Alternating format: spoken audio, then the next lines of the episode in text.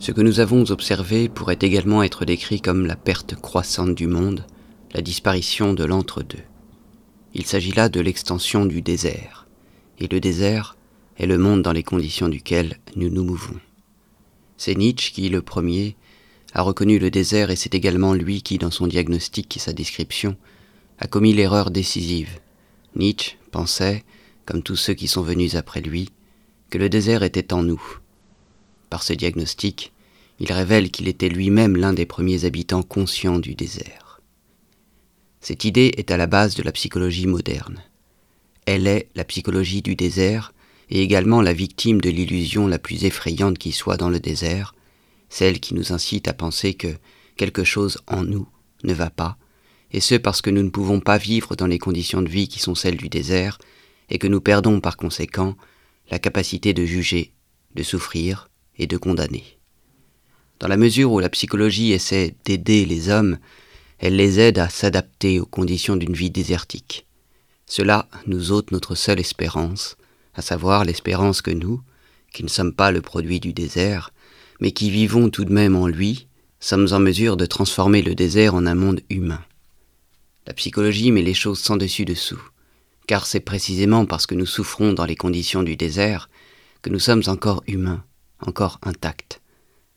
Le danger consiste en ce que nous devenions de véritables habitants du désert et que nous nous sentions bien chez lui. L'autre grand danger du désert consiste en ce qu'il recèle la possibilité de tempêtes de sable c'est-à-dire que le désert n'est pas toujours une paix de cimetière, là où en fin de compte tout est encore possible, mais qu'un mouvement autonome se déclenche. Voilà en quoi consistent les mouvements totalitaires. Leur danger tient précisément en ce qu'ils s'adaptent dans une très grande mesure aux conditions en vigueur dans le désert. Ils ne comptent sur rien d'autre, et c'est pourquoi ils semblent être les formes politiques les plus adéquates à la vie dans le désert.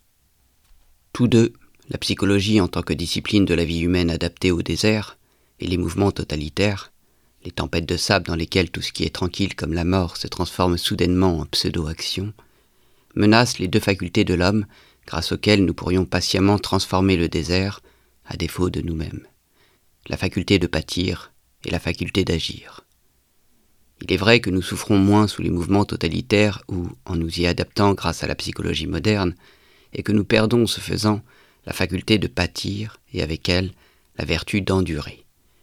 Nous ne pouvons attendre que se rassemble ce courage à la racine de toute action, de tout ce qui fait qu'un homme devient un être agissant, que de ceux qui réussissent à supporter, endurer, la passion de la vie dans les conditions du désert. En outre, les tempêtes de sable menacent également ces oasis dans le désert, sans lesquelles aucun d'entre nous ne pourrait y résister.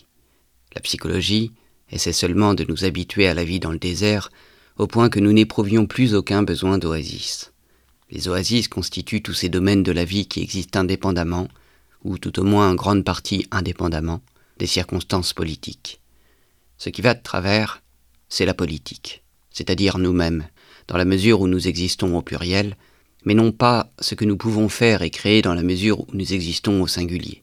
Dans l'isolement, isolation, comme l'artiste, dans la solitude comme le philosophe, dans la relation particulière privée de monde, wordless, de l'homme à l'homme, telle qu'elle nous apparaît dans l'amour et parfois dans l'amitié, lorsque dans l'amitié, un cœur s'adresse directement à un autre, ou lorsque dans la passion, l'entre-deux, le monde, disparaît sous l'emprise de la passion enflammée. Si les oasis ne subsistaient pas intactes, nous ne saurions comment respirer. Or, c'est précisément ce que devraient savoir les spécialistes de politique si les spécialistes du politique, qui doivent passer leur vie dans le désert tout en cherchant à accomplir telle ou telle chose, et qui se soucient constamment des conditions du désert, ne savaient pas mettre à profit les oasis, ils deviendraient, même sans le secours de la psychologie, des habitants du désert. En d'autres termes, ils se dessécheraient. Mais il ne faut pas confondre les oasis avec la détente. Elles sont des fontaines qui dispensent la vie, qui nous permettent de vivre dans le désert, sans nous réconcilier avec lui. Le danger inverse est beaucoup plus fréquent. On utilise habituellement pour le désigner le terme de fuite, escapism. On fuit le monde du désert, la politique ou n'importe quoi. C'est une manière moins dangereuse et plus raffinée d'anéantir les oasis que les tempêtes de sable qui en menacent l'existence pour ainsi dire, de l'extérieur. Lorsque nous fuyons, nous faisons entrer le sable dans les oasis, semblable à Kierkegaard qui, alors même qu'il cherchait à échapper au doute, l'introduisit dans la religion en devenant croyant. Le manque d'endurance, l'incapacité à reconnaître le doute pour ce qu'il était, et de l'endurer comme l'une des conditions essentielles de la vie moderne, ont transformé le doute en une composante constituante de l'unique sphère dans laquelle il n'aurait jamais dû pénétrer, la sphère de la religion au sens strict du terme, le domaine de la foi. Ce n'est qu'un exemple pour montrer ce que nous faisons lorsque nous fuyons, parce qu'il en est ainsi, parce que les oasis qui peuvent dispenser la vie sont anéanties lorsque nous y cherchons refuge, il peut parfois sembler que tout conspire à faire advenir, partout, le désert. Mais cela n'est qu'imagination. En définitive, le monde est toujours le produit de l'homme, un produit de l'amor mundi de l'homme, l'œuvre d'art humaine. La parole de Hamlet est toujours vraie. Le temps est hors de ses gonds, maudit malheur que je sois né pour le remettre à l'heure.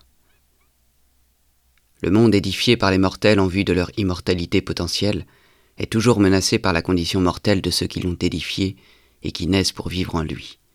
En un certain sens, le monde est toujours un désert qui a besoin de ceux qui commencent pour pouvoir, à nouveau, être recommencé. À partir des conditions de ce désert qui a commencé avec l'absence de monde de la modernité, laquelle ne doit pas se confondre avec la doctrine chrétienne de l'absence de monde, orientée vers l'au-delà, se posa la question qui fut celle de Leibniz, de Schelling et de Heidegger. Pourquoi y a-t-il quelque chose plutôt que rien? À partir des conditions du monde moderne, où la menace n'est plus simplement qu'il n'y ait plus aucune chose, mais également qu'il n'y ait plus personne, on peut poser la question pourquoi y a-t-il quelqu'un plutôt que personne? Ces questions peuvent paraître nihilistes. Dans la condition objective du nihilisme, où le qu'il n'y ait aucune chose et le qu'il n'y ait personne menacent de détruire le monde, elles sont les questions anti-nihilistes.